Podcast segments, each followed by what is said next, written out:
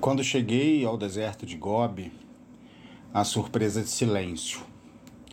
Um silêncio petrificado. O silêncio da espera. Eu senti uma forte troca de energias com o lugar e sinto que o desafio de se estar na Mongólia é confrontar essa emergência de assuntos, energias e informações explodindo ao meu redor e que me obrigam a abrir ainda mais os olhos, os ouvidos e a mente. Corpo aberto, corpo entregue ao deserto.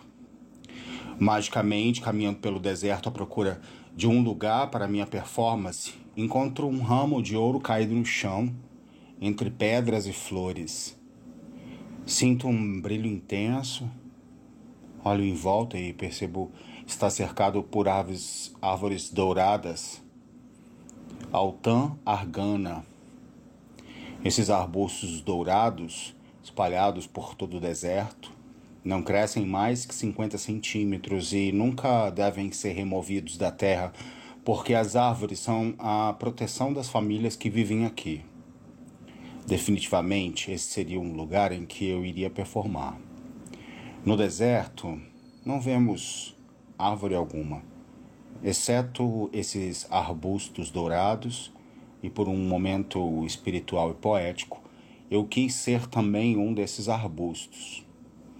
Lembro-me de Manuel de Barros dizendo que há, há nas árvores isoladas uma maior assimilação dos horizontes. Então lá estava eu, sozinho.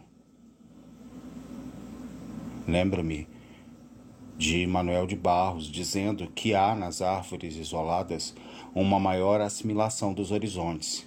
Então, estava lá eu, sozinho.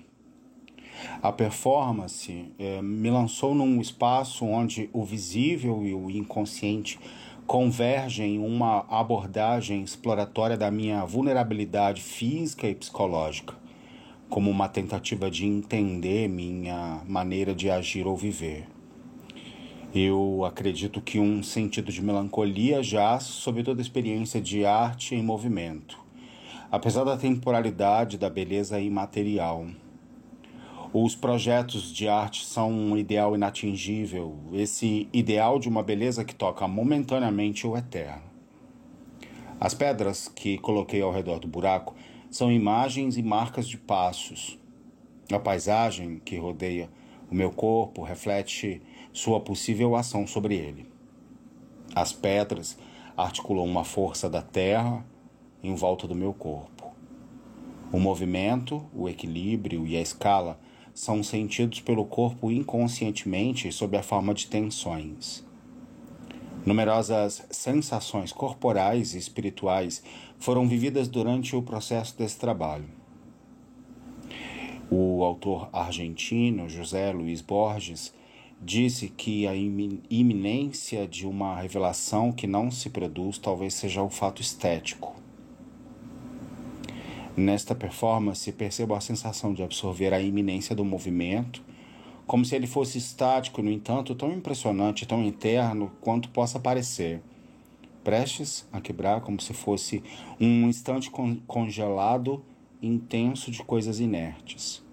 Não é apenas o deserto que se move a performance de Visible and Inconscious resulta em um caminho que atravessa espaços interiores ruidosos, mas cheios de vida sensível, combinando seus encantos e uma ilusão de dança da beleza indiferente solitária. O artista é guerreiro e a guerra nunca termina.